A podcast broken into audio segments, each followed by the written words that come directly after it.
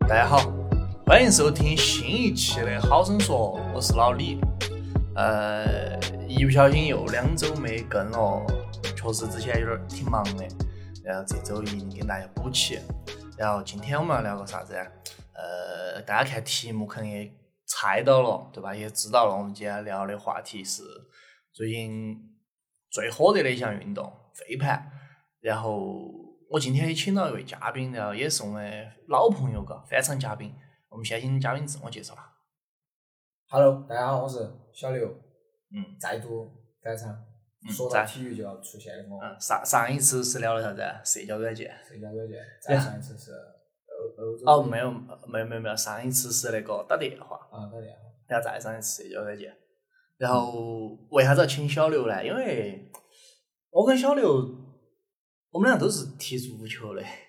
然后大家也在一些社交媒体，啊嘎，是小红书啊、微博啊这些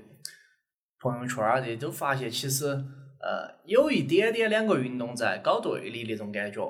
就他两个运动的人群在啊、对喷嘛，对吧？或者说凶一点，在有一段时间在对骂。然后我就找到了小刘，我们私下聊一下这个话题，就是说，呃，我们都是长期参与体育运动，也是特别是足球这项运动的人，我们两个是咋个看飞盘的火起来，嘎，兴起跟同时还有就是两个运动之间对立这个问题的。然后我们聊了下，觉得嗯这个话题挺有意思的，我们决定来录期节目。所以说今天我们就要呃浅聊一下嘛，小小小的聊一下，发表下我们自己的一些观点啊。我先问下小刘哈，就是你觉得飞盘这个运动是咋个火起来的？嗯，我想先反问下老李，你嗯是啥子动机开始参与到这个项目里面去的呢？呃，是实实际上是这样子。嗯、参加飞盘之前，我实际上是跟一个从美国回来的一个弟娃儿，其实想去打橄榄球，嗯但是当时成都没有这个组织，就是没有一个地方可以提供打橄榄球。可能有，就是比如说我们晓得两支队，熊猫人跟烈马两嗯比支较队，专业的。对，那个是专业的装备室的。嗯。然后我们两个不可能一来就打装备室的，然后我们就说看能不能想一下其他办法。嗯与此同时，飞盘这个项目在成都火起来了。嗯。其实耍过飞盘的可能都晓得，就是飞盘的规则跟橄榄球其实还挺像的。对。所以说，我就说那不妨我就参与下飞盘，嗯因为其实两个运动它的底层逻辑是类似的，推进。对，推进、传递，然后得分。嗯。所以说，那我为了要打好橄榄球，我不如先尝试下飞盘，就是感受下我这个身体能不能支持这项运动。如果我能支持飞支持飞盘这项运动的话，那说明我以后打不管是装备日还是腰旗，我都能打。嗯所以说，我是出于这个这个思路我来参与的这项运动。嗯，我明白了。嗯嗯，我先说下我自己，因为我自己是一个基层的体育产业从业人员嘛。嗯所以在我们的观念里面，这些项目本身它就应该存在并且开展。然后我们在前几年也其实做了很多实践，只是这个实践效果肯定不好，嗯嗯，以至于老李并不晓得其实是有地方可以来玩耍的，说明我们当时是没得这个市场基础的，也说明我们工作做得不好。然后说一下我对飞盘这个事情的理解，最先开始的时候是我有个师弟娃儿，嗯他是身体素质非常爆炸的那种，体考考接近满分儿的。他那个时候就在成都很专业的那个队，嗯大队嗯打竞技比赛，飞嗯飞到全国去打竞技比赛。我就看他经常受伤，嗯因为要跳很高，打竞技那种对还是非常强烈的呃运动频率。然后后头我在他的带领下，我把这个项目放到我自己的项目，跟我的同事一起耍。啊也有一些同事爱耍，后头慢慢研究和呃尝试这些事情，就发现第一，飞盘它的运动特点就是非常容易上手。对啊，首先来说，它的规则是非常容易理解的。嗯第二点就是你跟足球相比啊，我们绕回去说哈，为啥子篮球现在的普及情况比足球好得多？就是因为你作为人的个体的本质，你手上的运动总是会比脚上的对运动来得快一些。对你运用的更熟练一些。对，所以飞盘就是呃两个特性，第一个规则好理解，第二个容易上手，第三个它其实在爆发的，嗯，之前的这个基层的逻辑是因为长时间的疫情的管控。我们晓得，在疫情之前已经有非常庞大的健身人群了，有对很多所谓的新爱好体育的人，就是对说啥子叫新爱好体育人，就是在嗯疫情之前可能对自己的健康或者是身体素质没有那么在乎，但嗯是呃，甚至于他从小体育课都是站在阴凉坝头等到的那种，啊，老师特别是女娃子，老师一说要去跑圈圈，他就说，有的男娃子也不喜欢跑圈圈哈，但是他不得肚子 痛。啊，也不说不定啊， 有可能，反正女娃子就肚子痛嗯嘛，这个没得任何歧视哈，就是说大家不喜欢运动，然后班上就总是那十几个男生在抓球或者在打篮球，其他人都是在食堂头吃方便面。啊，我们体育课现状就这样子的，这个是个底层逻辑，就是大家没得体育爱好。然后疫情后，很多人参与到体育这件事情里面来了。我们从健身房的倒闭了之后，一个爆满的状况就看得出来。对，我们的体育人口基数在变得很庞大，然后再加上长期的风控在家，之前并没有任何体育基基础的这波年轻人，不管是男娃子还是女娃子，他突然晓得了，除了健身房和在户外跑步以外，我还可以在一个相对封闭和安全的专业球场上面，不是说的草坪或者啥地方，嗯去尝试一项能够跑得开，并不是在一个固定的地地方对，进行的可以出汗的运动，对区别于健身房。所以我们看到为什么多那么多穿 legging 啊、穿健身衣服的壮汉参加到飞盘这项运动里面来，就是因为他们之前实际上除了健身和跑步以外，他们对所谓的体育和运动是没得一个完整的概念的。对，这个是我认为飞盘能够在短时间爆发的一个逻辑，好上手，然后大家对在户外呼吸新鲜空气、畅快的奔跑这件事情有底层的需求。对，然后我就我顺到小刘的说，就是其实可能大家会不理解，就是说我健身的人为啥子会不喜欢运动？嗯，对于我来说，其实健身的人群他是健身的人群，运动的人群他是运动的人群，两个是的，两个是几乎不重合的，可能有少部分的重合，但实际上它不是一个不是一个人群。对健身的人他不一定运动，运动的人他不一定健身，对对吧？实际上是这样的，这是一个点。然后我还想补充给小刘补充啊，其实我觉得这项一项运动或者一个一个事情，它火起来，它其中必定会掺杂到社交媒体，嗯，肯定或，者是说呃讨论度、热点这个东西的。嗯，只要谈论的人越多，那我想尝试的人就越多，就包括这句话放到任何行业都可以都可以行得通，嗯不管是一家咖啡店，还是一家一一家面馆子，好，啊或者是说呃一个补习班，嗯对吧？一个课程，只要谈论的人多，那这个必定在话题上，那在话题上那就很多人关注，那很多人关注那必定有人去去参与，就想体验，因为之前我也聊，之前我呃在一期节目里面，我也就是呃跟人聊到过，就说那个一种很火的这种，哎也不是最近吧，就前段时间很火的一种穿搭方式，或者是说叫 City Boy 噻，嗯它它的内核就是呃夏季喜欢打网球，冬季喜欢滑雪的这一群。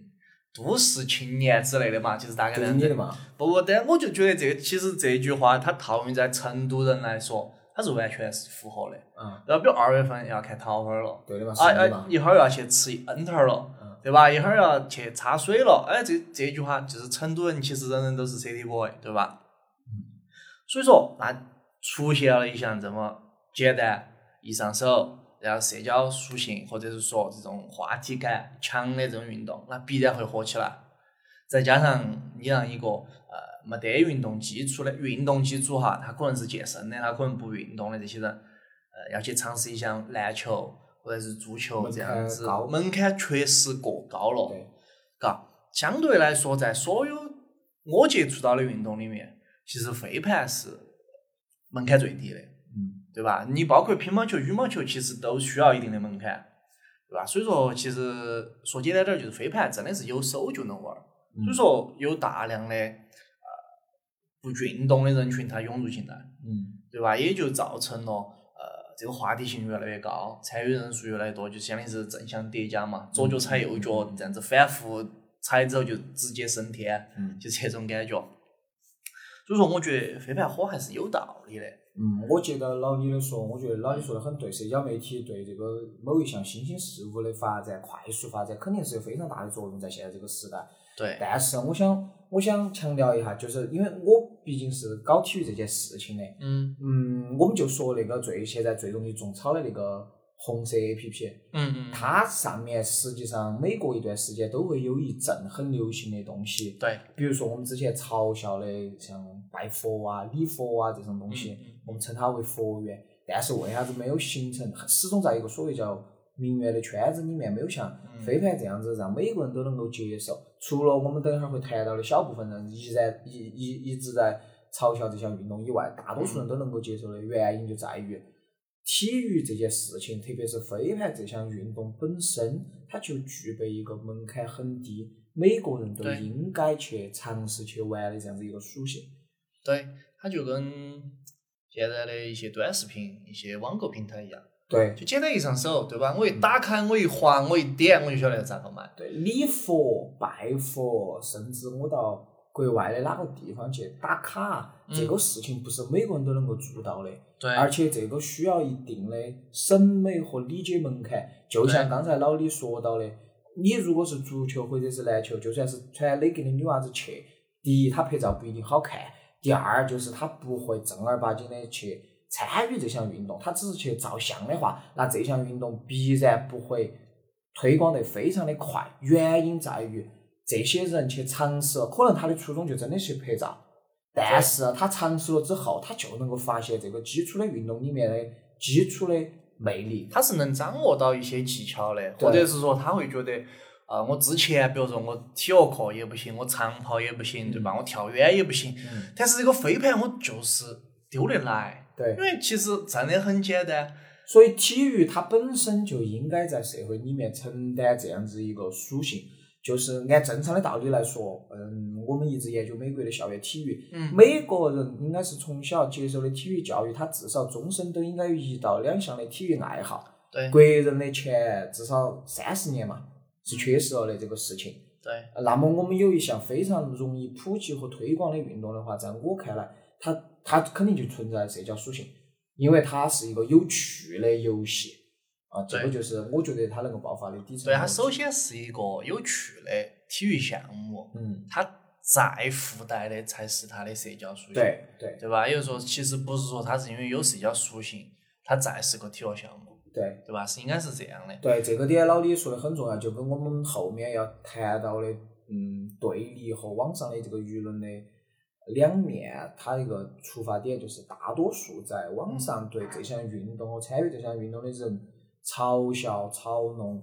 讽刺的这些人，他实际上绝大多数的人是不懂真正的体育的，他可能对搞了几十年的球类运动，但他不懂体育这个东西是怎么一个底底层逻辑吧？说实话，我们不怪他，这个是我们体育教育的缺失。对。但是他确实就是不懂，这个是应该我们觉得体育教育和体育文化在中国应该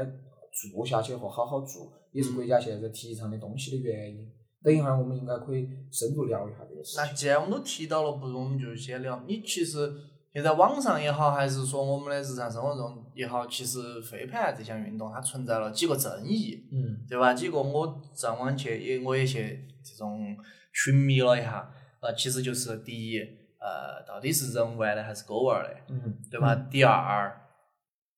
到底男就是男生跟女生能不能一起同时参加一项运动，在一个赛场上参加一项运动？嗯呃，第三就是说，呃，我运动是不是必须要拍这个照，对吧？嗯第四，可能就是说我运动的时候穿的这个衣服嗯有没有这个 dress code 的这个说法，嗯对不对？其实就这几个争议点就在这儿。哦，还有一个搞忘了，就是说这个场地，场地问题，场地到底我们该怎么样去选择这个场地？嗯那我们要不就说一个一个说，先说它到底是狗玩儿的还是人玩儿的？嗯，我觉得这个话说出来就很好笑。嗯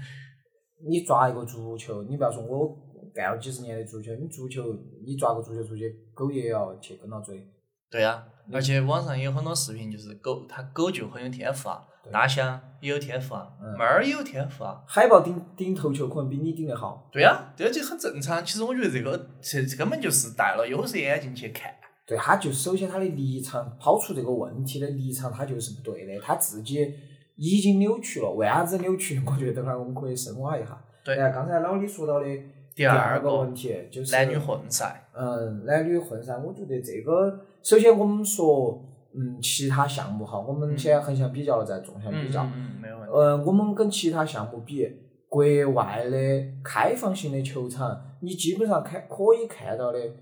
大众群众参与的项目，我们在国内看到的基本上都是男的在分播。对。国外男女甚至女娃子打足球，在没得青少年问题啊阶段完全是虐爆男性的。对呀，然后我们再说一句，你就算现在回到成都最火的大院篮球场，你一看你都看得到女娃子在分播嘛。对，她可能真的打得不行，但是不能说她不她不能敢参与。对吧？好，至少我有那个勇气。说白了，我你喊我去大学的时候，我名都不敢报，但为啥子人家敢报？对，对吧第一横向来说，每个人都有参与这个项目的权利，对跟性别、年龄没得没得关关系这个是对体育的本质。你对只要有勇气上场就够对了。第二点，不横向对比其他项目，我们纵向来说，这个嗯、竞技项目本身，为啥子我们看到的所有联赛它要分性别？那是因为在竞技体育本身，它需要通过分性别来把相近的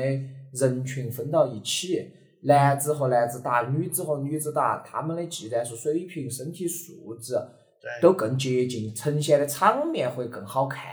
对，这然后个是他的进步人群也能就是也能进步，对吧？对在同一水平线上更能促进人进步，对的，对吧？老是这样李的，说说的是非常正确的。你站在一个市场的角度来看，男足打女足，场上打你十几个，这个不是说女足抓得不好，身体素质就摆在那儿了。对啊。就像前段时间我们就是中国足球抓的最好的那波人，女足，对吧？嗯，他们去美国集训的时候，一样的输给人家 U 十五队啊，对高中队对、高一，然后反正就输给了人家 U 十五嗯，打输一场就输五六个、六七个，这个没法比，这个是性别的， 就是生理构造的原因，就确实打不赢。但是人家不怕不妨碍人家去竞技啊，嗯，对吧？这个是我们站在竞技层面上对竞技比赛的一个要求。但是我们放回到说飞盘本身这项运动，嗯，你不要说竞技比赛，就我们日常参与的这些，你现在它性别就是一个非常不合理的事情。刚才的理由就讲了，如果把这个话说得更大一点儿，嗯从不从生理构造上来说的话，那是不是黑人参加短跑比赛要跟黄种人区分开嘛？对呀那身体构造对呀确实不一样，你生下来的肌肉含量、红白肌的比例就不一样。那这个分不分呢？那这个体育还玩不玩呢？所以能够抛出第一个、第二个跟狗冉个耍和男女混合赛制这个东西的人，他从本质上是就不太理解体育。为啥子我们国家会有这么多的这样子的人？这个也是很深层的、深层次的一个原因。对，我们就不过多的探讨了嘛。然后我觉得其实最关键的，不仅他不懂体育，我觉得他其实不管是任何一项运动也好，嗯，还是一项工作也好，还是说某一项事物也好，只要我尊重他这个运动本身，嗯啊，尊重他的规则，对，尊重这个，比如有裁判，我们尊重裁判，那就是尊重这项运动。嗯，对吧？那规则允许，那我们就也可以允许，对吧？没有说必须要怎么，那我们就可以不用怎么，对吧？我是认为这样的，而且站在一个新兴项目的推广的角度来说，其实规则都不是那么重要了，只要能够保护人，对啊，我们让每个人都能够上场，都能够尽兴，让这个项目发展的更好，才是这个规则制定的初衷。应该有这样子的逻辑去理解这个事情。对嘛？就实际上就是这儿，我们可能就延伸到了就是所谓的飞盘精神在里面嘛，嗯，对吧？其实大家耍呃挺就是参与过飞盘这项运动，可能都晓得这个飞盘精神。它其实飞盘精神有一百多页的一本书，嗯但实际上呃精简下来，我个人认为就是一个尊重，就是这两个字：尊重、嗯自由，然后和谐。其实就这几个。对，就它其实不是说飞盘精神，实际上按理来说每一项运动都应该是这样的对的，这个是体育精神。对，这是体育精嗯神。但是所以说，大家有的人参与一些某些运动的时候，他就嗯，他不我会遵守。我觉得是这样子，就是这这个事情为啥子把飞盘精神专门提出来，是因为，嗯、飞盘作为一个普及性的运动，这个不针对我们国内哈，嗯全世界都是这样。作为一个嗯普及性的运动，它存承载了一个向没有运动爱好、体育习惯的人传递体育精神的一个作用。所以呢，嗯它具象化了飞盘到了飞盘上面，但实际上刚才提到的这些是每一个体育项目里面都有的，而且这件事情放在我们国人身上尤其的突出，就是因为我们刚才提到的是我们长达四十年的体育文化和体育教育的缺失。对，嗯，这个是底层逻这辑。个也是。然后我们第三个问题就是说，呃，参与一项运动的时候，是不是真的要拍照？我先说我嘛，嗯、我平时踢球我踢后卫，如果说我哪一场比赛状态爆棚了，或者是那天感觉来了，就进了那么一两个球，那我是不是我也很高兴，对吧？你像有次我们打那个比赛的时候啊打，进去吊射，对打进去投不，那是大禁区头球吊射嘛。还有一次是那个呢，呃，我们打那个联赛的时候，嗯呃，我后插上打了个打了个穿裆，哦对对对，那些你说那个球很，我个人认为他很打得很好啊，我从来没有打过这种精精度的射门，嗯而且是穿了守门员当然进的。那我也想把这个片段保留下来，嗯我也想自己反复的看，自我老了或者是以后我受伤了，我不能再踢球的时候，我想把它拿出来看。你看我以前也是踢了球的，也是有这么漂亮的进球存在的。对对吧？打篮球同理，你比如说同你你跟你的队友通过一次精妙的配合投了个三分儿，或者是打了一次打上了一次空篮，嗯你也想把保存下来。我觉得这个放在飞盘上照相没有问题啊。嗯，我觉得呃老李说的这个就是非常正常的有体育习惯的人会表达和需求的人，你哪怕是专业队的运动员，他赛后他也都要问摄像师有没得他自己好看的特写 嘛。然后我们再对啊放对啊到我们的业余体育的这个环境里面来说，嗯，我一五一六年、一七年在的那家公司是呃中国最大的嗯商业化经营球场的经营公司嘛。嗯我们当时呃跟 CEO 讨论过一个事情，就是我们本来自己想研发一套每个球场都去铺一套自动拍照的设备，当时投资人是非常看好的，嗯因为这个实际上。就是 show off 这件事情，你在朋友圈和任何的社交媒体发自己的帅气的照片，这件事情是人性的本质。对商业实际上就是人性的本质。对，其实就人性本质，我们说具体一点儿，就是其实有分享欲这一点是个，我认为它是一个很好、很美好的一个事情。对，所以我相信所有的听众朋友跟我们想的也都一样，有好看的照片，有觉得自己觉得很酷，不管哪方面的照片，想分享，甚至叫想炫耀，这个都是非常正常的，而且是应该得到鼓励的。每个人都应该活得像自己觉得很酷的样子，这个是人性的本质。为啥？而且我们当时有嗯脂肪对这个项目的估值也很高，虽然说没有做得很大，为啥子没有做得很大呢？这个话又要绕回这期节目的核心的本主题了，嗯就是我们没得体育文化和没得体育消费习惯。对举个简单的例子，如果说你这个飞盘的比赛，他给你配的这个摄像师，嗯，一场可能不收你钱，免费给你拍，哪个不想去找这个摄像师要照片？对，如果说一个足球比赛免费给你配，这些油腻的中年大叔，他绝对也会去高要兴，的他，对啊，对啊他都会去要，不会要他你。说的这个油腻的中年大叔，是不是就是指你本人了？是我自己，对的。但是一般都是人家主动拿给我，哦哦哦我一按赔的还是可以，来开玩笑。然后你跟他说，呃，我还好，我会愿意花钱去买我觉得值得保存的影像片段。对就像刚老李说到的，不管是我留自己的纪念，还是我我觉得我人性本质有一个想炫耀的在朋友圈的一个冲动，我都会去买。但是对于绝大多数的国人，即便是从小他会抓两脚球的那种人来说，他都不觉得这个钱值得他花，因为我们没得体育消费习惯。举个简单的例子，可以看一下我们英超花了那么多钱的版权对买回来，有多少的付费用户？对新英体育那个公司是我们我现在的公司的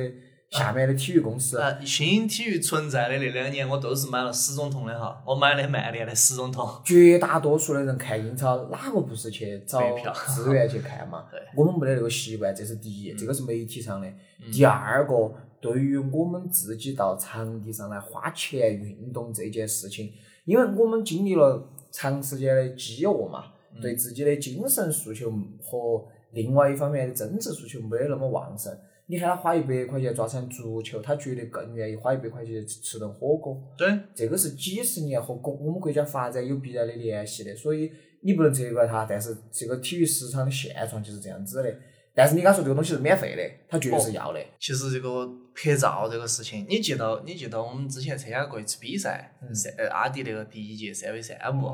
就是当时我们三个人不是太鼓励。对太古里打那个打比赛，打完之后我们三个人拍张照呢，嗯摄影师给我们拍张照嗯，那张照片在太古里那个街头放了一个星星，晓不晓得？就是滚动播放。嗯好像我说过，对，那其实我觉得这个真的就是拍照这件事，在某个时间段，你想起来是个非常美好的回忆。嗯对，而且那张照片确实拍得好啊，嗯，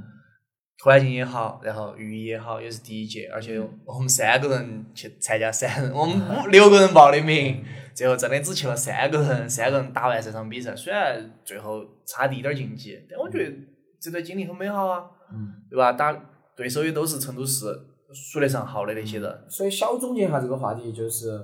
拍照和想把自己在运动里面酷炫的一面留下来这件事情，本身绝对是一件好事情，没得没有任何任的何问问题。题，对。他的错还是在于评价这一件事情的人，正常的人就是有，我们还是那句话嘛，我们不不评价说哪个呃咋子，我们只是说不懂体育的人，他来评价这些事情的初衷和他的观点的出发点就是歪的。对，然后我们说第三个话题，第三个话题就是着装问题了，就是你在参与运动的时候，你必须要穿某一项特定的运动服嘛，比如说我们篮打篮球就一定要穿篮球服，踢足球就一定要穿足球服，打飞盘就一定要穿飞盘服嘛。我其实觉得这个是个谬论，嗯在很早的时候，当时还还非常喜欢打篮球，读初高中的时候，当时有一个有一个叫日落东单的一个篮球比赛。嗯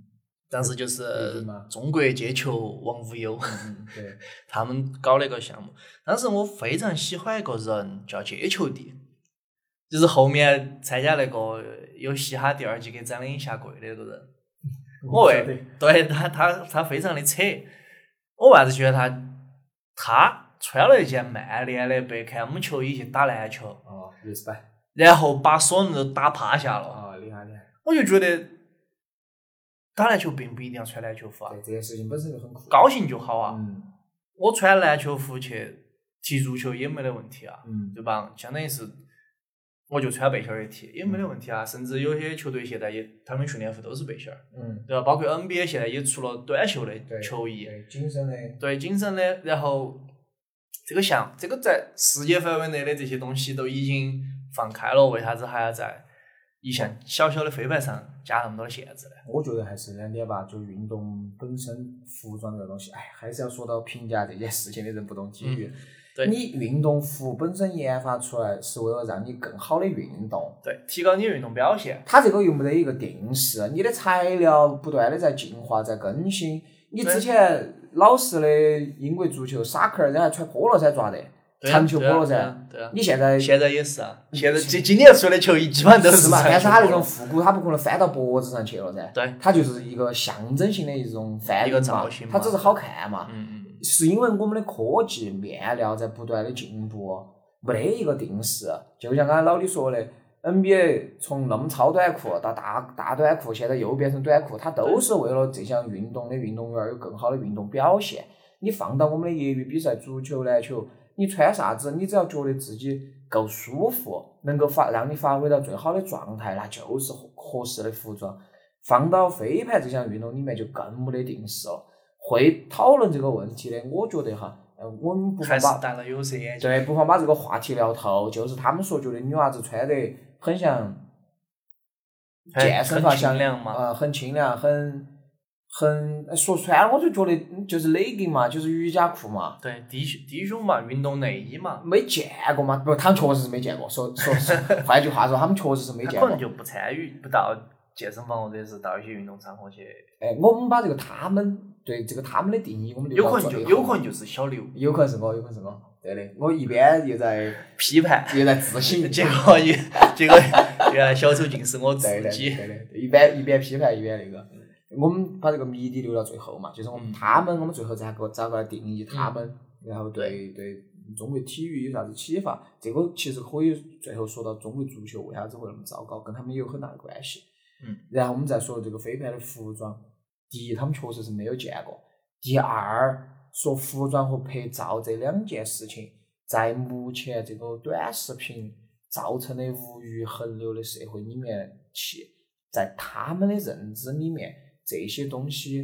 可以等价为他们可以花钱买的啊东西我明白你的意思。比如说，你看一下太古里的街拍老头儿，嗯嗯底下的一些评论、嗯和那种扭扭扭的主播里面的那打赏的人的评论，你大概就懂我们说的人是啥子人，嗯对就是这些人在嘲讽飞盘的服装、飞盘拍照这些事情对。但是我认为这样子啊，其实嗯，并不一定说我们说的就是对的，对吧？第二个就是我们也不排除有的人他就是故意穿的那么清凉，嗯，纯打卡。我们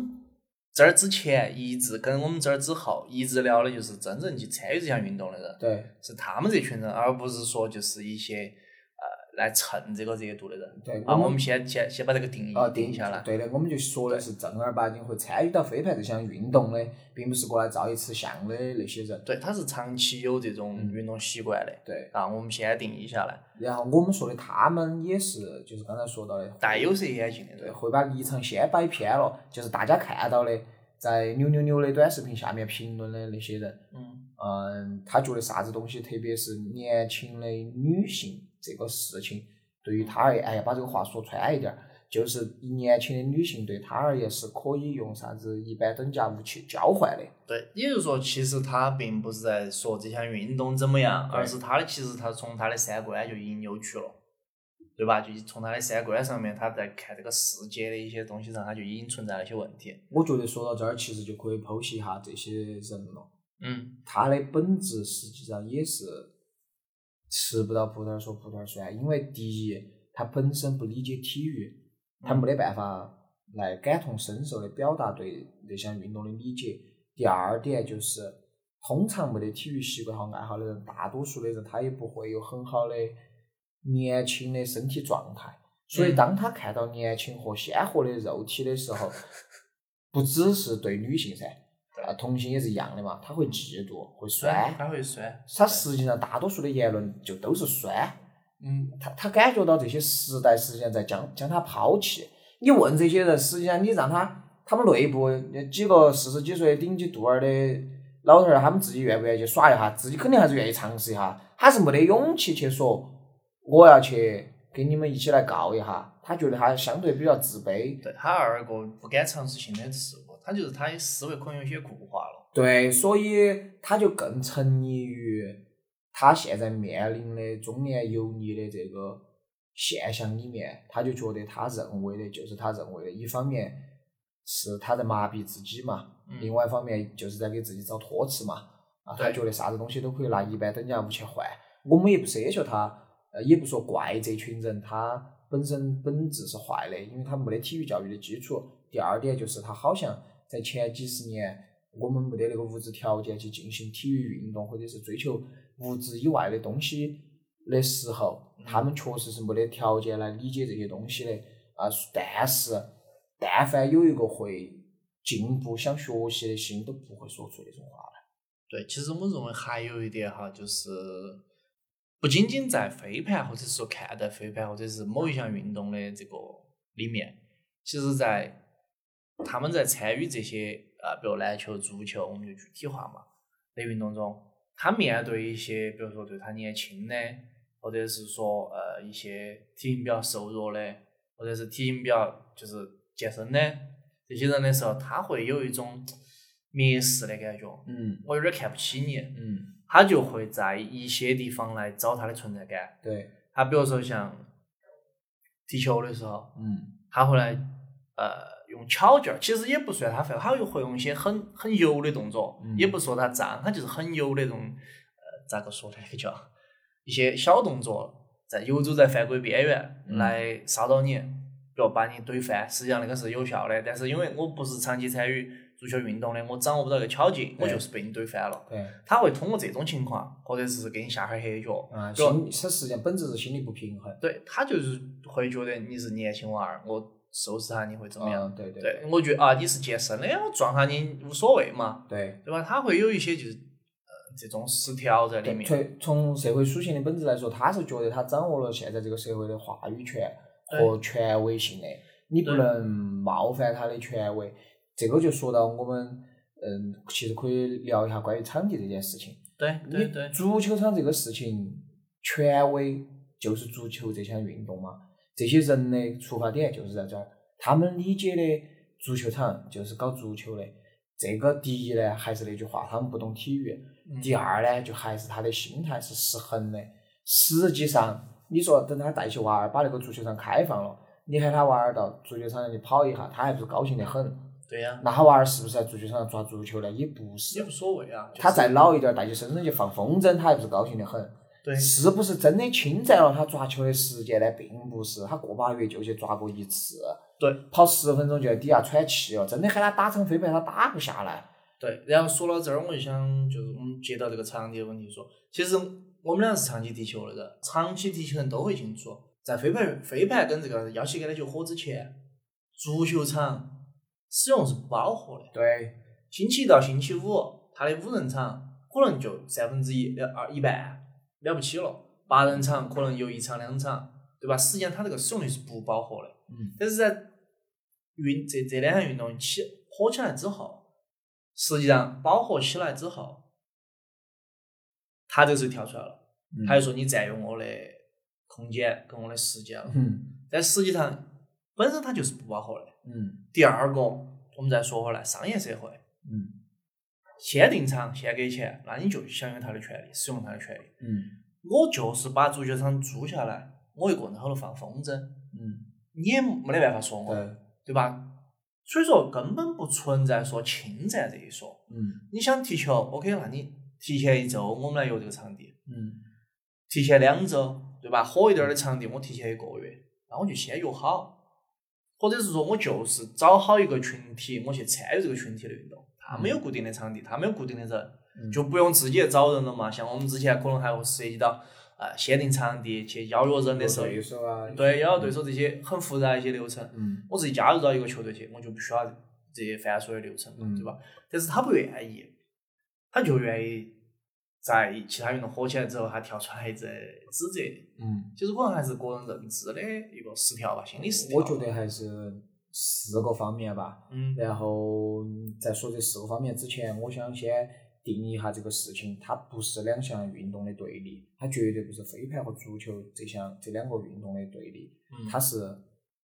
我们刚才说的描述的那样特定的一群人人群嘛，对于一个新的时代的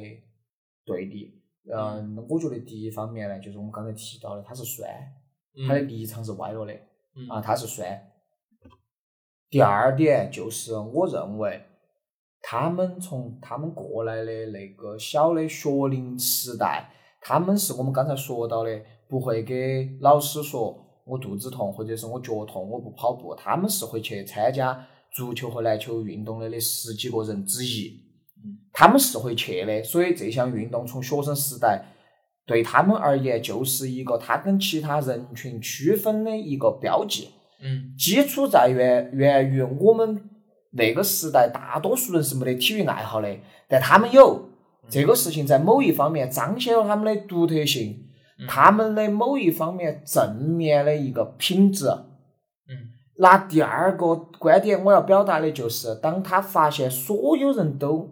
会到体育场去运动之后，他的那个优越感就会慢慢被削弱了。对，就有一个非常实际的例子，就是他的同龄的朋友，可能四十多岁，周末都在打麻将或者带娃娃的时候，他说：“哦，我要去抓一场足球。”这件事情，我相信他绝对是很自豪的说出来的。嗯所以，当所有人都参与到一项新的运动，或者是每个人都能够到体育场去运动的时候，他的这个优越感被打破了。嗯就像有点像啥子呢？有点像我们喜欢的某一个小众的歌手，他突然一下爆红了，你就会心头觉得不舒服，那个感觉大概就是这个意思。嗯但我觉得其实这个也不存在吧。如果你真的喜欢一项运动，喜欢一个乐队，它火了，它怎么了，你不应该更高兴吗？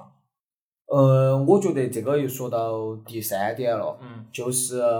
他们虽然有体育习惯，但是他们没得体育文化，嗯他们会为这件事情买单，但是这件事情只能够在他们认知的范围里面里发生，不能够挑战他们的权威性，这样子会他对他目前对自己的社会地位的认知造成冲击，所以他会有一种反抗的情绪在里面。我觉得这个是第三点，然后第四点，我觉得最重要的就是站在嗯，我作为一个体育产业的经营者的角度来看，我肯定是希望有更多的人参与到这项运动里面去，无论是哪项运动，只要你到球场上来，你给我增加收入，像刚才老李说的，嗯呃，我们一般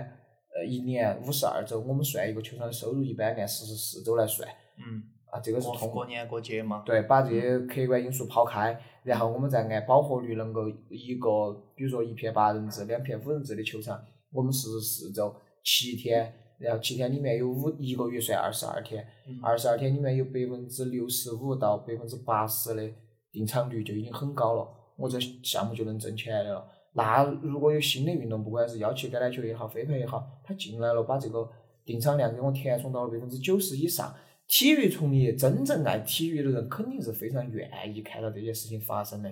而对把足球和飞盘进行对立的这波人，你当有人发表这个言论的时候，你就可以非常直观的判断他不懂体育，心头发酸。我觉得这个简单的结论就可以这样子给他们定了。对我也我也这么认为。其实飞盘这项运动火起来之后，你看其实是多方受益的，嗯对吧？呃，人，我们普通人、普罗普罗大众参与了运动，身体健康了，对吧？体育俱乐部经营经营者，他也通过这个呃号召力、影响力，他也挣挣到了一部分收入。嗯对吧？第三，场地方、场馆儿方，他也通过他的满载率的提高、场次的提升，他也挣到了钱，对吧？第三，服装品牌、运动品牌，这些通过某项运动的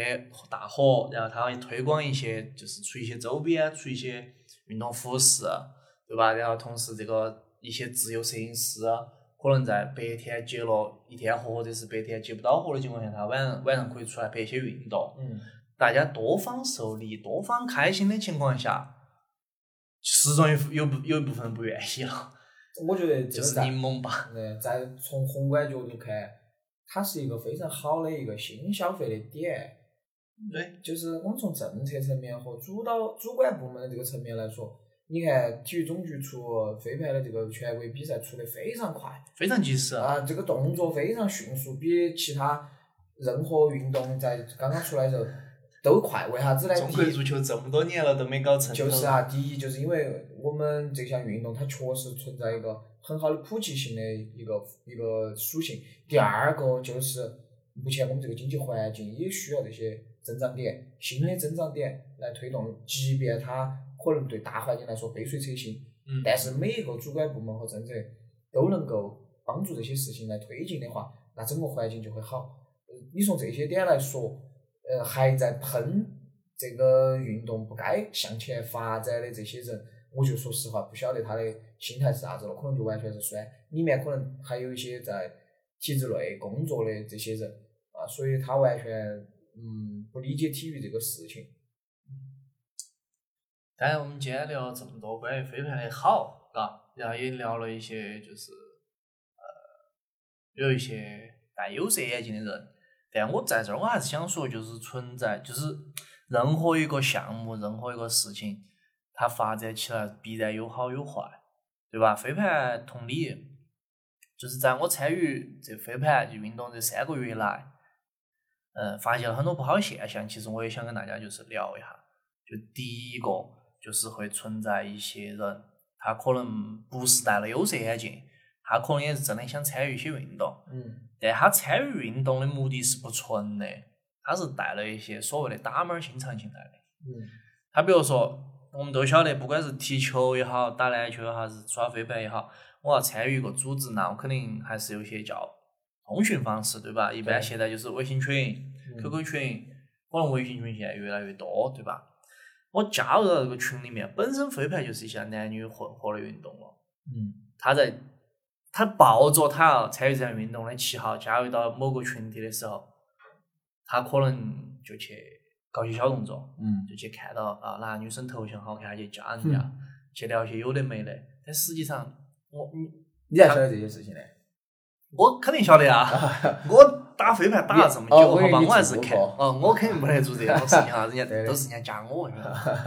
然后呃，就其实我觉得这种人他目的是不纯的，他是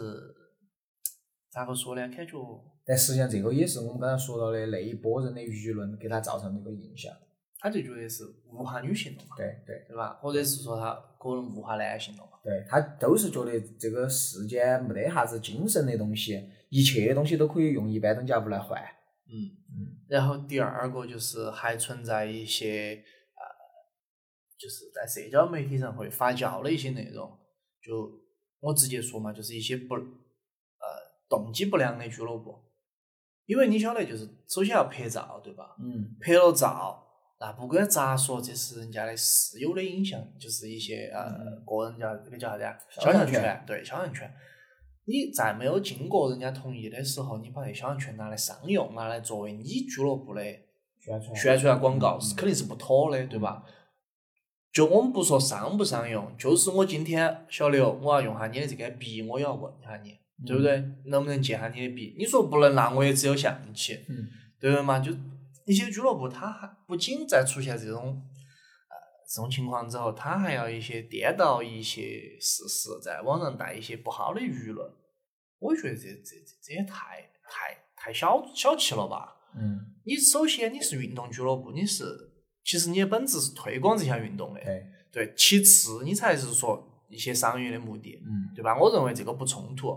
这个是合理的。嗯，你不挣钱，你就没没法吃饭，你俱乐部活不下去。但是，你的前提是推广这项运动，你要往好的地方去推广，对吧？你不能说在网上去带一些舆论，去把这个压力丢给人家嗯，一些参与者，这就是纯正的坏。这真的就是很坏。然后同时，还有一些俱乐部，他会，刚才我们也说了，是你是推广者，嗯你位置没有摆正，你会认为，我不认为这个想法是错的，你认为你天下第一，嗯你认为你无敌，就你专业，我认为想法没有错，这是个好好的一个驱动俱乐部成长的一个好的方思路，但是你不能这样说，对吧？我你不能在你的受众或者是在一些社交媒体上说，我就是专业的。至少不能拉踩。其哦不能拉踩，其他的俱乐部都是赚钱俱乐部、坑钱俱乐部，甚至有。嗯你凭啥子要这样说？你你在成立这个俱乐部的时候，你你敢说你就是无私奉献？ 嗯，没有挣一分钱嘛？为啥子你要去拉踩这个其他俱乐部？嗯为啥子要去避避一些事情？甚至有一些东西，呃，我了解到的，就听朋友说的，他们同事会自己搞一些比赛，就跟我们平时踢球一样，一些会搞一些比赛，搞比赛会参与邀请制，嗯可能说我邀请了西南片区或者是某些城市的这种朋友队来，嗯，但我唯独就是没有邀请成都的队伍参与，成都的队伍就我一家。哦那这个是好的吗？不好的吗？你是怕啥子呢？你是怕输吗？你既然怕输了，你为啥子要搞这个比赛呢？那你不怕输，为啥子不把成都的其他的俱乐部邀请到一起来呢？嗯或者是说你在举办一些比赛的时候，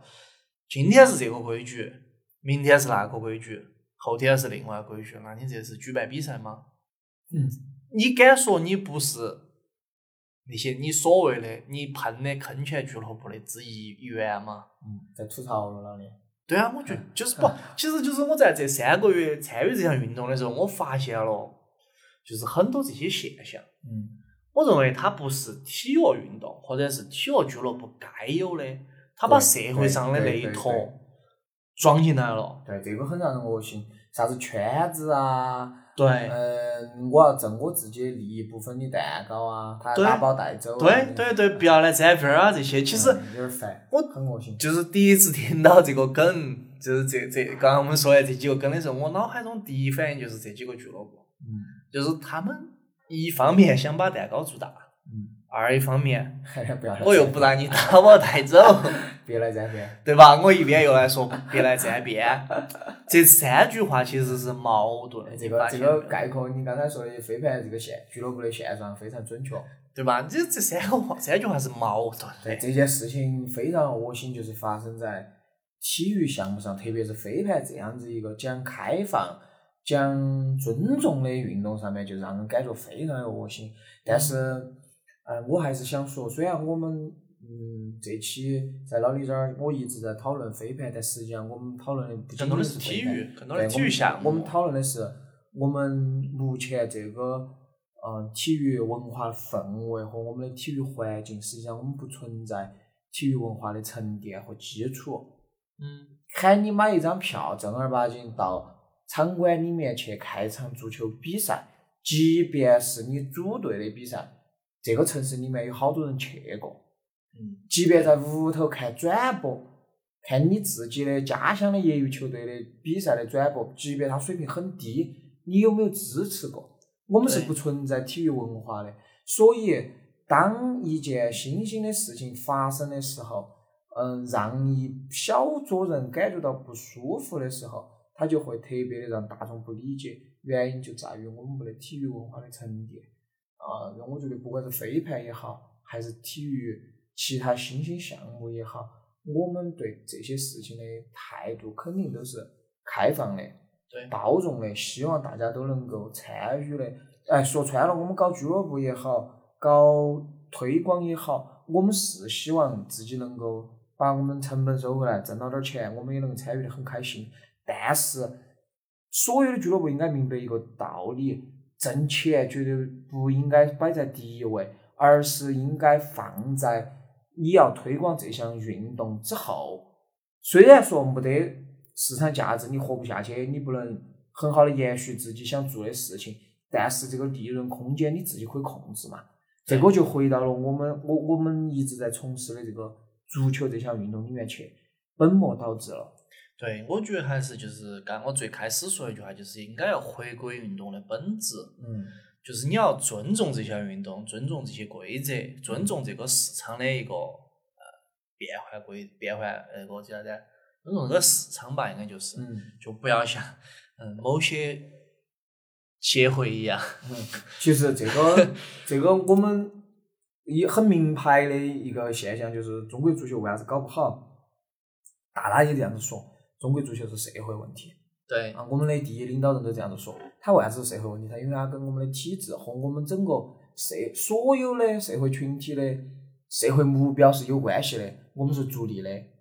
我们是追求眼前的成绩的，这个跟足球这项运动的发展规律是相违背的。对，你不要说女足搞得好，女足搞得好，说老说老实话哈，呃，我这儿做一个断言，我还有很多搞女足的朋友，不是说他们不行，是因为差距已经越来越小了，都没人家早这两年已经超越我们了，对人家在搞市场化，是因为之前中是是因为之前女足没得人搞，人家不耍，人家当业余的在耍，对现在欧洲和美国在搞，包括加拿大、北美和欧洲，人家在搞职业联赛。对，他们的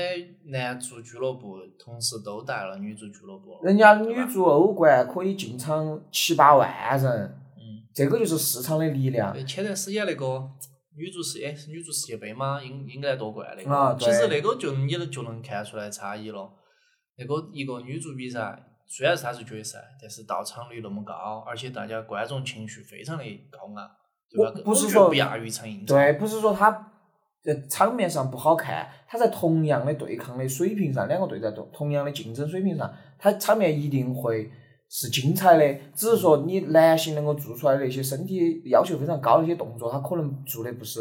那么舒美国展。嘛，对，但是他的这个精彩程度绝对是足以让这些支持体育的人到现场去看的。它毕竟还是个嗯技战术问题。当人家开始搞市场化的时候，我们的问题就会暴露。就像包括现在篮球也是，之前国家那个集训队到美国去打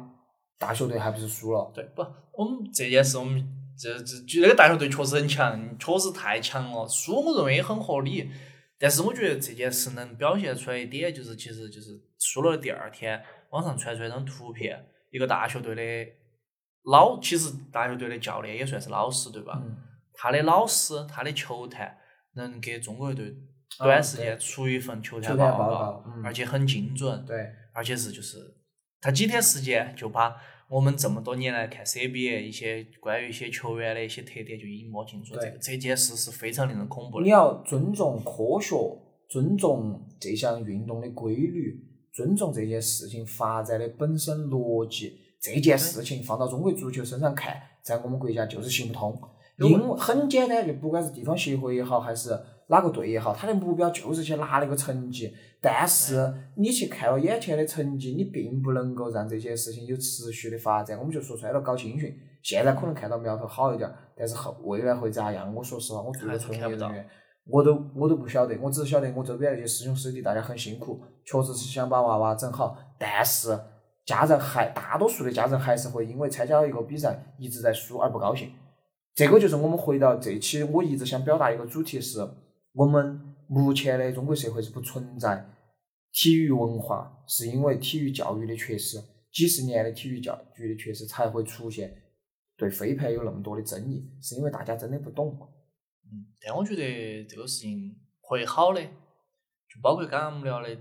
足球青训，就是包括我自己在踢球的时候，一般都是我们的尝试之前都会有一场青训在锻炼。对，这些娃儿的水平，我觉得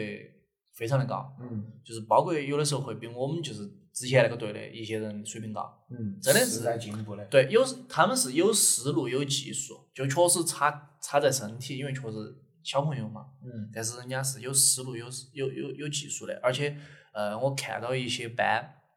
前两年不是很流行外教噻，嗯一些娃儿他能很熟练用英语交流，嗯他可能他就是一年级、二年级，可能大一点儿就三年级，十岁左右吧。嗯他能很流畅、很清楚的跟外教去交流他的想法。我能不能这样子传？我能不能那样子传？我能不能这样子跑位？教练也会教告诉他，嗯你为啥子要这样子？你为啥子要那样子？我觉得这个是个非常好的一个事情。我觉得最后来说，嗯，足球这项运动的话，呃延伸到飞盘上面，我觉得跟在网上发表那些议论的那群人，实际上用范志毅的那句话，都是非常实用的。先把这项运动搞搞清楚，好吧？你先不要搞搞搞清楚这项运动了，你先把体育是什么搞搞清楚，好吧？你先去搜一下什么叫奥林匹克精神，然后你再去看看这个体育它本身需要人具备什么样的素质，它能够带给人的是什么样的东西，你再去说啥子东西在没在你的足球场。我我从来都是不说自己是抓球的，我就是个业余业余爱好者，我都非常开心的看到大家能够跟我一起来抓球，你更不要说绝大多数人在网上喷的这些人还抓不赢我。不，我其实这有没有可能我们脑洞大开哈？就是在网上喷的这些人，他其实有他既不踢球，他也不运动，很有可能他可能就是只是呃造了个话题，造了个流量来，他只是酸，带了个标签来喷你而已。他只是算，就像对这个老李说的非常嗯合适，就是我们之前说中国足球说那么多键盘侠，实际上绝大多数的人就他是是不看球的，就是刘建宏的那那几个发问，你有没有到球场去看过球？你会不会支持你的娃娃去到踢球参加校队？你是一个校长，你会不会支持组建一个校队去把这个球场翻新了？都需要付出。最你你要做每一件事情，你为这项体育运动做每一件事情，即便你到场上去，你都要流汗，你都需要付出。最唯一不需要付出的就是靠键盘。对，这个也请，就是我们这儿也留个那个嘛，留个白嘛，大家也真的就是下来好生思考一下，就是真的愿不愿意去参加某项运动啊？就不说不说其他的，不像不说我们具体某一项嗯啊，你愿不愿意真的每天或者是每一周花一定的时间，嗯去参与一项运动？我觉得不管他嗯，呃，不管你有没有进步，我踢球踢得再撇，我每周也坚持踢，嗯。对吧？我认为其实这个并不是说啥子，我就是想去运动，我就是想去踢球，嗯仅此而已。你愿不愿意做到这样？如果愿意的话，然后再来说，呃，某一项运动的好，某一项运动的不好，嗯再来批判也好，再来评价也好，我觉得大家先做到这几点，然后我们再来讨论其他问题吧。嗯，对，我觉得是最后我们可以嗯听播客的大多数人应该都还是比较愿意思考。对，愿意思考、会学习的。我觉得大家如果有机会的话，可以在评论区沟通一下，就说个很具象的。如果一项运动你很喜欢，那一周在这项运动上，你会愿意花多少的时间和更具体的多少的钱嗯，在这项运动上面？我们大家可以看一下，我们国人到底对运动和体育这件事情是咋个看的？嗯，那行吧，今天聊的差不多，我们也感觉还是聊的比较透彻了吧？就从我们结合我们自身经历吧，对大啊家聊的还挺挺那个的。那行，那我们今天节目就这样子，也感谢小刘，说，嘎，我们也该去吃火锅了，差不多了，那就这样子，拜拜拜拜拜拜。拜